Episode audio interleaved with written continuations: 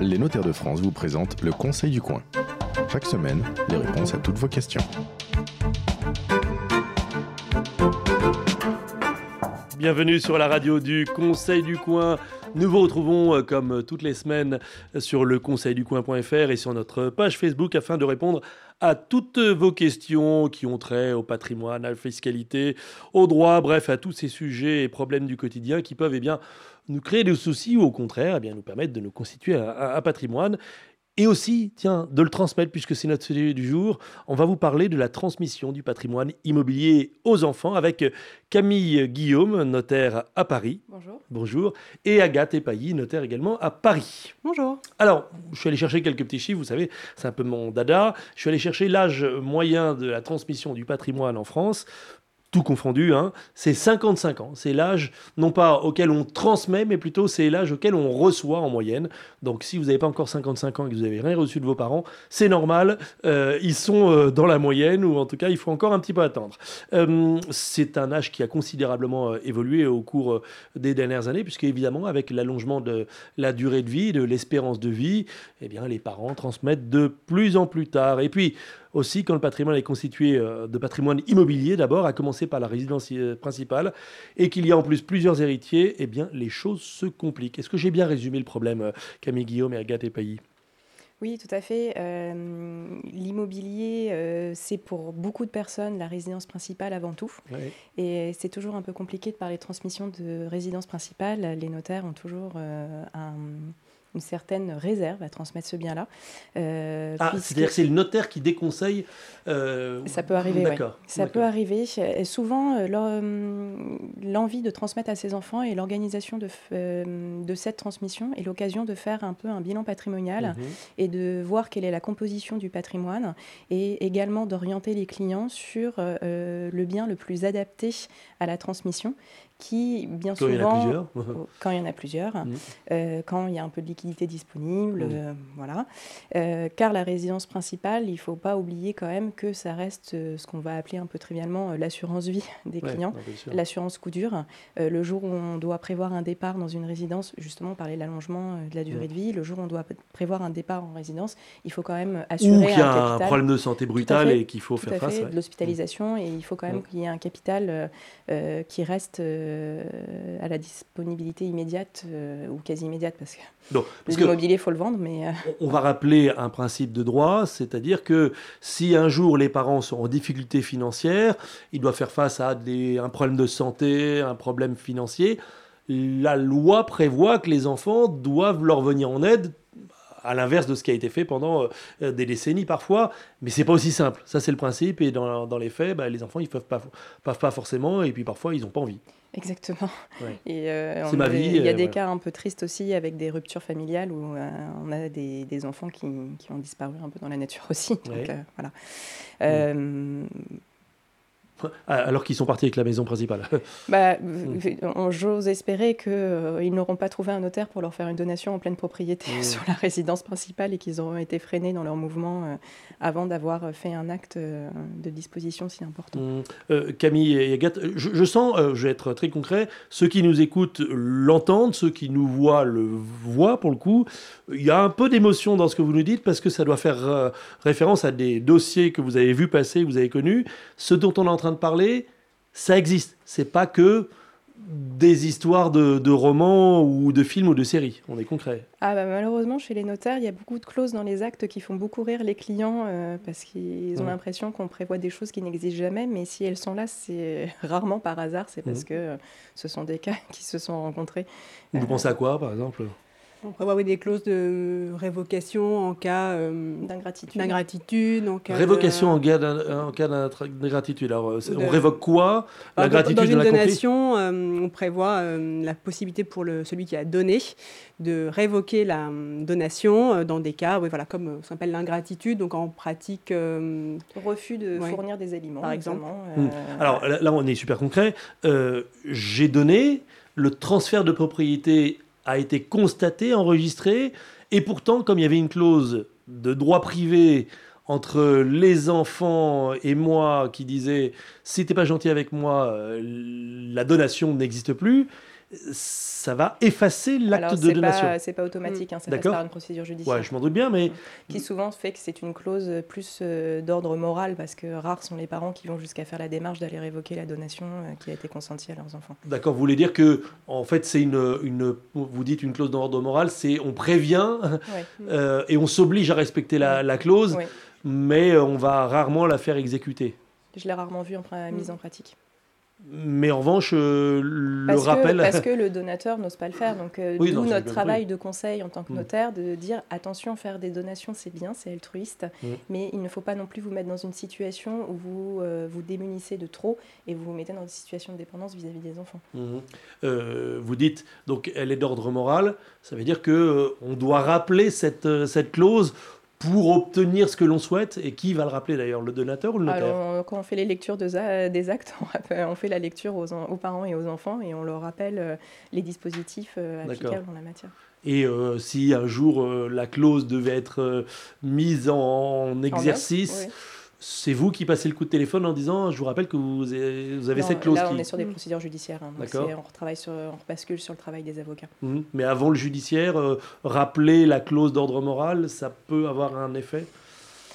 On s'éloigne euh, un peu de. Là, on s'immisce dans la vie des familles. Hein, donc, c'est vrai que le, mmh. notaire est le conseiller euh, privilégié des familles, mais on, faut qu'on reste aussi à notre place. On a mis les pieds dans le plat. Hein. Donc, on a compris. Transmettre son patrimoine immobilier à ses enfants, et en particulier quand c'est la résidence principale c'est très bien, mais il faut le faire que quand on est sûr de pouvoir le faire et qu'on a les moyens de faire face à, euh, sa fin de vie, pour faire ça. Voilà. Euh, c'est plus simple de transmettre euh, de l'argent liquide ou des meubles que de l'immobilier ou pas forcément? C'est tout aussi compliqué. Alors, c'est plus simple dans le sens où vous avez toujours la possibilité. alors, Mm. Je vais, entre guillemets, me tirer une balle dans le pied, mais vous allez vite comprendre qu'il ne faut pas forcément le faire. Quand mm. on a de l'argent à transmettre ou euh, des titres, euh, beaucoup de personnes seront tentées de faire des, de faire des dons manuels. Euh, on fait un virement à ses enfants, un simple imprimé SRFA qu'on enregistre aux impôts et le tour est joué. Le problème, c'est que quand. Avec les seuils de 100 000 euros et 32 000 euros. Ou même si on dépasse mm. les seuils, on, paye, on un peu sa fiscalité qui, est liée, peu importe. Le problème quand on fait ce genre de choses, c'est qu'on ne réalise pas, et qu'on a plusieurs enfants, c'est qu'on ne réalise pas un partage entre ces enfants. Et que le jour où la succession se réglera, il faudra se reposer la question de qui a reçu quoi, qui a fait quoi de l'argent qui a été reçu, quels ont été les investissements, de ah, manière à faire les rapports de... succession. Cette fameuse histoire de l'enfant prodigue, j'ai reçu 10 000 euros, j'ai tout dépensé, et puis j'ai mis 10 000 euros dans une, dans une start-up et elle s'appelle Amazon. et, puis, euh, et puis le jour de la succession, celui qui a fait un bon investissement doit dédommager ses frères et sœurs, c'est pas très important. Mais ça c'est euh, de droit ou euh, c'est moral? Puisque vous avez parlé de moralité tout à l'heure. C'est de droit.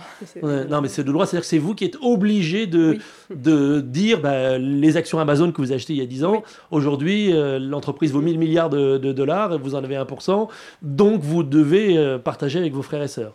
Oui. Et, là, il ne peut pas vous dire, mais c'est pas juste. Eh ben non, parce que c'est la loi. C'est la loi. Et alors que quand on est sur la transmission du mm. patrimoine immobilier, mm. le passage est obligatoire par le notaire, ce qui permet mm. en fait d'avoir ce conseil de passer plutôt par l'intermédiaire d'une donation de partage pour figer les valeurs et pour que chacun puisse réaliser ses arbitrages comme bon lui semble. Euh, ce qu'on conseillera exactement la même chose sur du mobilier, mais parfois les gens vont avoir moins le réflexe de venir nous voir parce qu'on peut le réaliser par des simples virements. Agathe Pays, on n'a pas dit pourquoi on transmettait. Euh, on transmet, vous avez parlé d'altruisme à plusieurs reprises, de générosité, mais il y a une autre raison pour laquelle on transmet.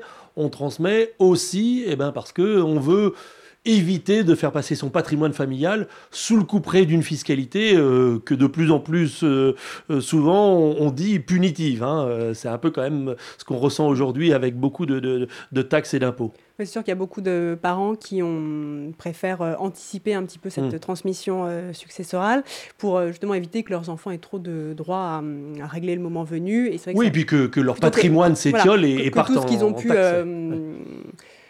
accumuler, euh, au fur et à mesure des années grâce à leur travail, justement, partent mm. euh, mm. à l'administration fiscale plutôt qu'à leurs enfants euh, à qui ils ont envie de, de transmettre. Bon, donc ça, c'est la motivation, c'est l'aubaine fiscale en quelque sorte de la transmission anticipée du patrimoine immobilier de son vivant. il y a plein de choses qu'on peut transmettre et on ne transmet pas que les clés de la maison et, salut. Non, il y a d'autres solutions.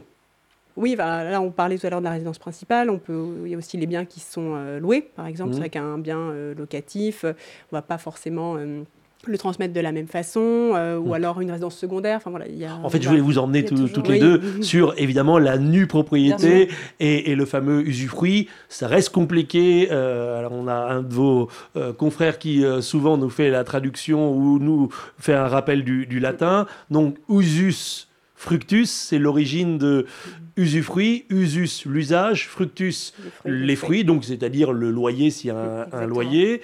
Et nue propriété, ça c'est un petit peu plus compliqué, la nue propriété. La nue propriété, c'est un droit de propriété immédiat, mais avec une jouissance reportée au jour de la disparition euh, de la mmh. personne qui a l'usage et qui perçoit les fruits du bien. Alors, quand on transmet son patrimoine immobilier à, ses enfants, par exemple une résidence secondaire, mais aussi, pourquoi pas, malgré tout, la résidence principale, on transmet lequel des deux? Alors, il y a deux types de donations, finalement, j'ai envie de vous dire. Il y a une donation coup de pouce, qui va euh, apporter un plus à l'enfant, qui va lui changer son cadre de vie, et la transmission, planification successorale. Quand vous faites une donation, euh, c'est de la donation en pleine propriété. Vous allez donner un bien pour que la personne soit euh, puisse l'habiter, soit puisse mhm. le louer, encaisser les loyers, mhm. soit le revendre pour créer du capital pour un autre projet. Je pourrais lui transmettre l'usufruit. Oui, alors une transmission d'usufruit fiscalement, c'est alors ça peut être très pertinent pour des personnes qui ont des problèmes de revenus importants, euh, qui, euh, lourdement taxés, qui n'en ont pas besoin, et Donc pour les problématiques on, prend très euh, concret. voilà. Euh, monsieur père est à l'ISF, il a plusieurs appartements, il reçoit des loyers. Bah, il file pas l'appartement, il donne juste l'usufruit à. D'ailleurs, il peut le donner à un seul de ses enfants. Avec toujours ces ah problématiques d'équilibrage entre les enfants, mais ça, c'est pas le sujet. Donc, euh. Il le transmet à ses enfants. Et là, c'est l'enfant qui va toucher les loyers, qui va payer les impôts là-dessus, mais lui, il paye plus d'impôts. Oui, ça peut être une solution. Mm. Par contre, lorsque vous, vous faites une donation d'usufruit, ça entraîne de la fiscalité de la donation pour mm. un bien qui, à terme, va revenir dans le patrimoine du donateur. Parce, que, l'usufruit, on va le donner pour une certaine ah, période. pour une durée. Et si on décède dans la durée? Alors, tout dépend comment a été rédigée la donation. D'accord. Si ça a été bien fait, on le fait, d'accord. Donc l'usufruit, c'est pas définitif, c'est une durée. Oui. D'accord. Euh, donc on peut transmettre l'usufruit, mais vous dites c'est pas toujours la bonne idée. Et sinon, on peut transmettre la nue propriété, donc c'est l'inverse. Oui. Là, euh, ce sont des transmissions planification successorale. C'est-à-dire que le donateur va dire euh, j'ai envie de commencer à transmettre mon patrimoine dans un contexte fiscal le plus intéressant possible, mais je n'ai pas envie de changer mon cadre de vie.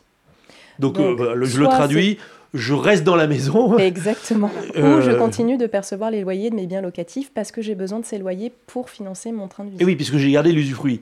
Donc je transmets la nue propriété, ça veut dire que je transmets, pour faire simple, bâti. Mhm. Euh, on est propriétaire des murs. Oui. Euh, on doit les entretenir d'ailleurs quand on est propriétaire des murs Alors, euh, le Code civil prévoit une règle de répartition entre nus propriétaires et usufruitiers de la charge des travaux. Euh, c'est-à-dire que tout ce qui est gros travaux, grosses œuvres est censé être entre les mains du nu propriétaire. Logique. Et tout ce qui est dépenses liées à l'entretien du bien sont à la charge de l'usufruitier. Un peu comme un locataire en fait plus qu'un locataire. parce que ça va un peu plus loin que ça, puisque vous pouvez avoir des travaux mm. euh, d'ampleur qui ne seront pas à la charge d'un locataire, qui mm. vont se retrouver à la charge du usufruitier. Mm, et en plus, on peut déroger conventionnellement à cette règle-là et décider que finalement, c'est l'usufruitier qui paye l'intégralité des travaux. Bah oui, pour, parce que, parce que le propriétaire a un bien mais qui ne lui dégage pas de revenus. donc euh, c'est compliqué pour lui d'aller payer des Le seul intérêt de transmettre euh, la nue propriété du bien, c'est que eh bien, c'est déjà on dévalorise le bien et on bénéficie d'une fiscalité plus, une fiscalité plus avantageuse hein, à Gad Pays. Oui, c'est vrai qu'au moment du décès de celui qui a donné, le bien va se retrouver automatiquement en pleine propriété dans celui qui a reçu le, bien. Et c'est vrai que comme on a au moment de la donation, on a transmis que la nue propriété. Mmh. C'est vrai que la, valeur était moindre, que ça permet de donner. Euh, mais elle, est moins de deux fois parce que on, enlève la valeur de la nue propriété qui avait déjà été transmise, mais en plus, le bien a perdu de sa valeur parce qu'il a déjà été coupé en tranches, si j'ai bonne mémoire. C'est-à-dire qu'il y, a une perte de valeur euh, au moment de l'estimation. Non, il n'y a pas une histoire comme ça, un peu comme avec l'indivision, où il y a une perte de valeur du fait de l'indivision Non, justement, euh, là, pour le coup, on ne réfléchit pas de la même manière. En fait, c'est un usufruit se valorise, puisque c'est l'accumulation à venir d'une jouissance. Et ça, c'est un barème qui est déterminé par l'administration fiscale, qui est fonction de l'âge du donateur. Oui, d'accord. Donc là, on, ne peut pas y couper, c'est automatique. Et euh, le jour où l'usufruitier disparaît, son usufruit mmh. s'éteint, naturellement, sans formalité, sans fiscalité.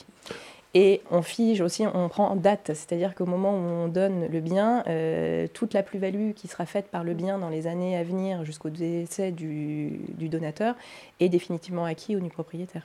D'accord. Et donc on n'est pas imposé On ne repaye pas la fiscalité sur la différence de valeur entre le moment où on fait la donation et le jour du décès. C'est-à-dire s'il revend 5 euh, ans après, on va remonter pour la plus-value à la date où il a reçu le bien de la, en donation et pas la succession. D'où l'importance de l'évaluation du bien aussi.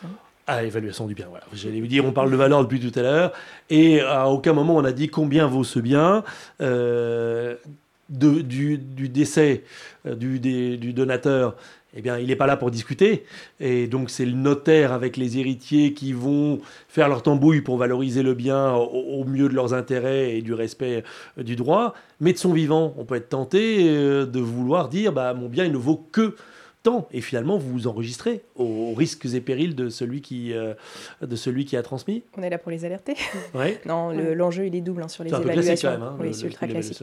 L'enjeu est double sur les évaluations. La première c'est le redressement fiscal, euh, mhm. simplement sur la donation, l'administration qui trouverait que le, le, bien est mal valorisé et qui viendrait redresser euh, les droits de donation dus. Ça vaut même quand on a découpé en tranches, c'est-à-dire que entre nue propriété, oui, d'accord, ça marche aussi, ok. Et le deuxième enjeu c'est euh, un enjeu de fiscalité le jour de la revente, parce que, comme euh, Agathe le disait, le jour où vous revendez, euh, la plus-value est calculée sur la valeur d'entrée dans le patrimoine au jour de la donation. vous n'avez pas forcément intérêt à trop sous-évaluer au moment de la mm, mm, donation, mm. parce que c'est un... sur le coup, vous avez l'impression de gagner de l'argent, mais après, vous faites taper sur les doigts à la revente. Parce que le taux de la plus-value est bien plus important que le taux moyen d'une donation, d'imposition d'une donation. Et voilà, et c'est là qu'on fait un tableau Excel et qu'on fait ces calculs et qu'on se dit si je déclare telle somme, etc., etc pose euh, le problème de la valorisation du bien se pose aussi lorsqu'il y a plusieurs biens immobiliers et qu'il y a plusieurs héritiers et qu'il faut essayer d'équilibrer euh, les choses. Alors avant de, démarrer l'émission, vous entendais entre notaires parler de soult. C'est un mot qu'on entend à ce moment-là de l'histoire.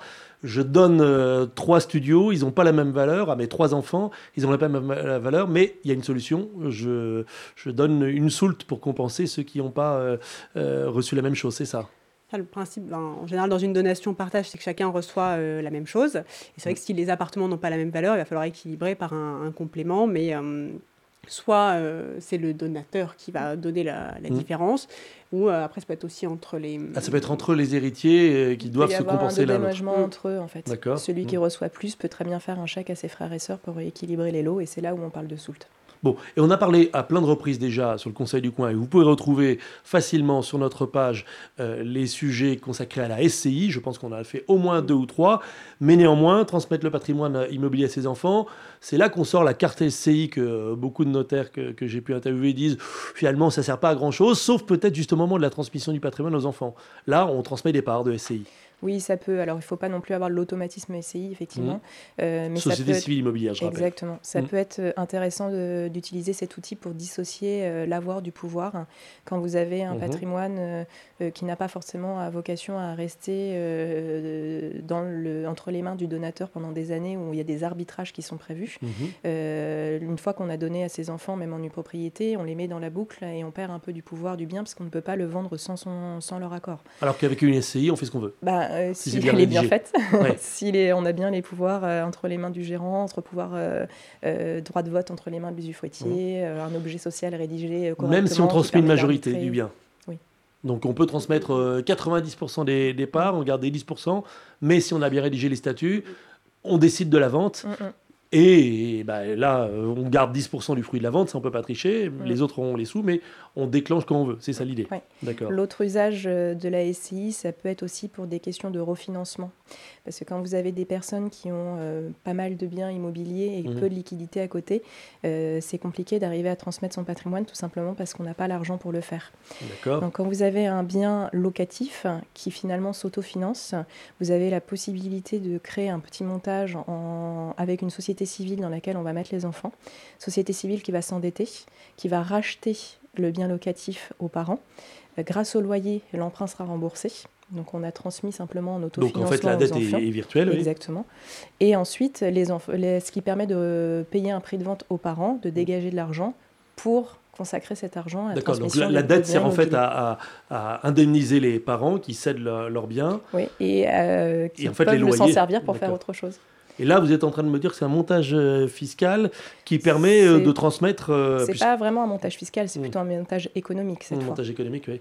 Hmm. si ce n'est que si on reçoit des biens d'une SCI, des parts d'une SCI endettée, la valeur de départ de la SCI endettée est, zéro et, s'autofinance par les loyers, mais comme n'importe quel investissement en fait. Vous décalez l'investissement sur la tête de vos parents. Mmh. Le problème de la société d'un apport en société ou d'une vente en société mmh. civile, c'est que l'apport est analysé de la même manière qu'une vente et que derrière vous avez des formalités euh, liées à la avec vente. Avec problématique de plus-value aussi euh, ah, au moment de l'apport? Et puis il y a des droits d'enregistrement quand même aussi. Euh, réduit, mais il y a des droits d'enregistrement. Bon, c'est compliqué tout ça.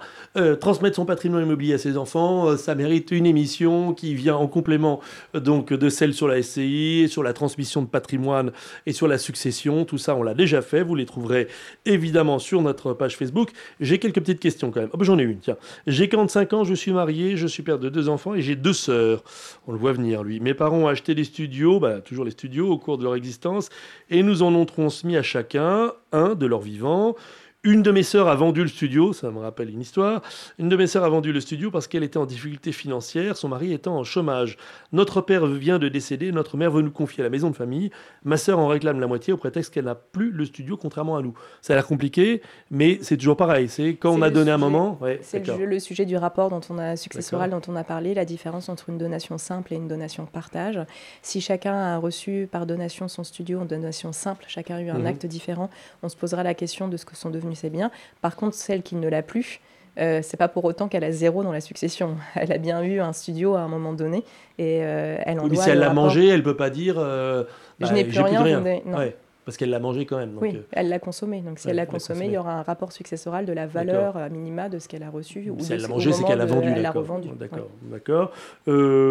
ça arrive, ce genre de situation, où on a plusieurs héritiers et ils sont clairement pas d'accord au moment de la transmission du patrimoine. Alors là, on précise que quand même on est sur une transmission par euh, décès, hein, c'est pas une transmission qui s'anticipe. Euh, bon, vous avez compris, transmettre son patrimoine immobilier à ses enfants, donc a priori de son vivant, ça mérite d'aller faire un petit tour chez son, notaire. Et pour euh, nous défricher le sujet parce que je pense qu'on n'a évidemment pas tout dit. était avec moi en studio Camille Guillaume, notaire à Paris, ainsi que Agathe Epailly également, notaire à Paris. C'est la fin de ce rendez-vous. Merci à toutes les deux. Le Conseil du Coin, vous le retrouvez évidemment euh, toutes les semaines sur notre page Facebook et sur leconseilducoin.fr. Et puis tous les premiers samedis du mois, vous retrouvez un Conseil du Coin près de chez vous, dans un café, restaurant, à une terrasse ou euh, dans une brasserie, avec un notaire qui va vous donner gracieusement des conseils. Mais pour cela, il vous suffit d'aller voir donc sur notre page internet et notre page Facebook les prochains rendez-vous près de chez vous. À la semaine prochaine.